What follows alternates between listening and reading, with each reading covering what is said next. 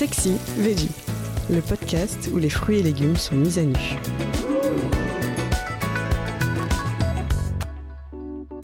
La poire. Qui est cette délicieuse belle Hélène?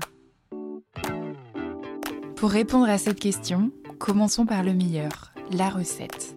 La poire Belle Hélène est le fruit d'une rencontre entre des poires pochées dans un sirop de sucre, une boule de crème glacée à la vanille et un coulis de chocolat. Ce mélange de chocolat noir, de lait, de crème et de beurre, bien chaud, vient napper les poires et la crème glacée.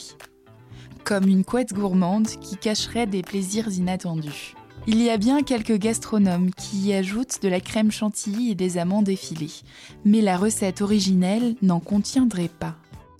D'où vient ce péché mignon au doux nom de dame? D'une opérette, ou plus exactement d'un opéra bouffe signé Offenbach.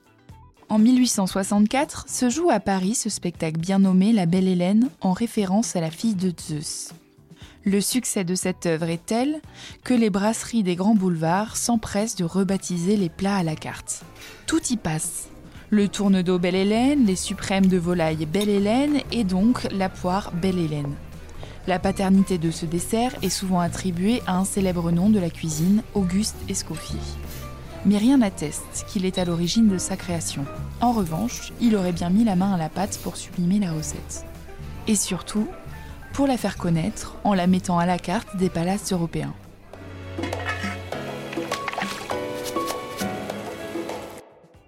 Auguste Escoffier n'est plus, mais les chefs ne manquent pas à l'appel pour renouveler les charmes de la belle Hélène. Du casse en tête. Ça touche en plus, il glisse tout simplement à l'intérieur de la poire pochée une crème pâtissière. Cette farce généreuse et sucrée apporte une sublime rondeur aux fruits. Parmi les autres prétendants, il y a bien sûr Cyril Lignac.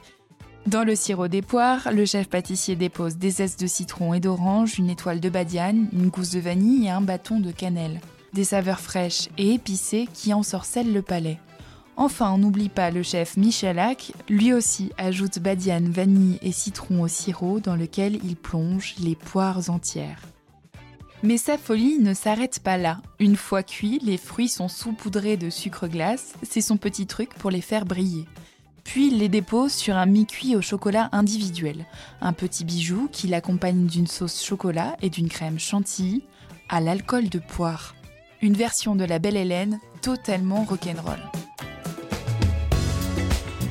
C'est la fin de cet épisode. Si vous l'avez aimé, n'hésitez pas à commenter, à liker et à vous abonner.